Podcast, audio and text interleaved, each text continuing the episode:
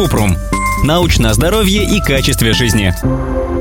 Как лечить межпозвоночную грыжу? В каких случаях нужна операция? Кратко. Обычно для лечения грыжи операция не нужна. Неврологи рекомендуют консервативное лечение пить обезболивающие, использовать стероиды и миорелаксанты, а также поддерживать физическую активность. Если это не облегчает симптомы или мышечная слабость и онемение усиливаются, то невролог направляет пациента к хирургу. Если есть показания, хирург может порекомендовать удалить грыжу, часть позвонка или костную шпору.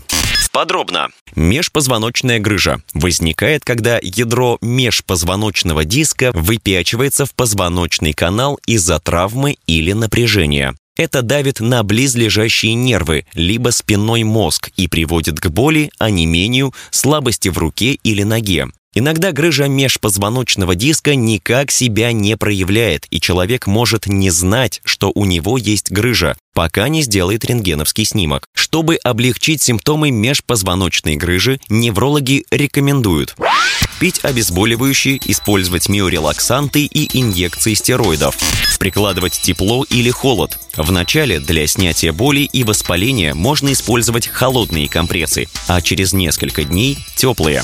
Меньше лежать в кровати. Это может привести к скованности суставов и слабости мышц а значит выздороветь будет труднее. Лучше отдохнуть в комфортном положении 30 минут, а затем прогуляться или поработать. При этом нужно избегать занятий, которые усиливают боль.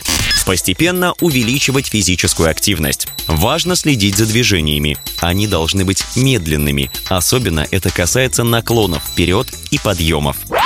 Если консервативное лечение не помогает, возможно понадобится операция. Обычно невролог сам направляет к хирургу для консультации и дополнительного обследования.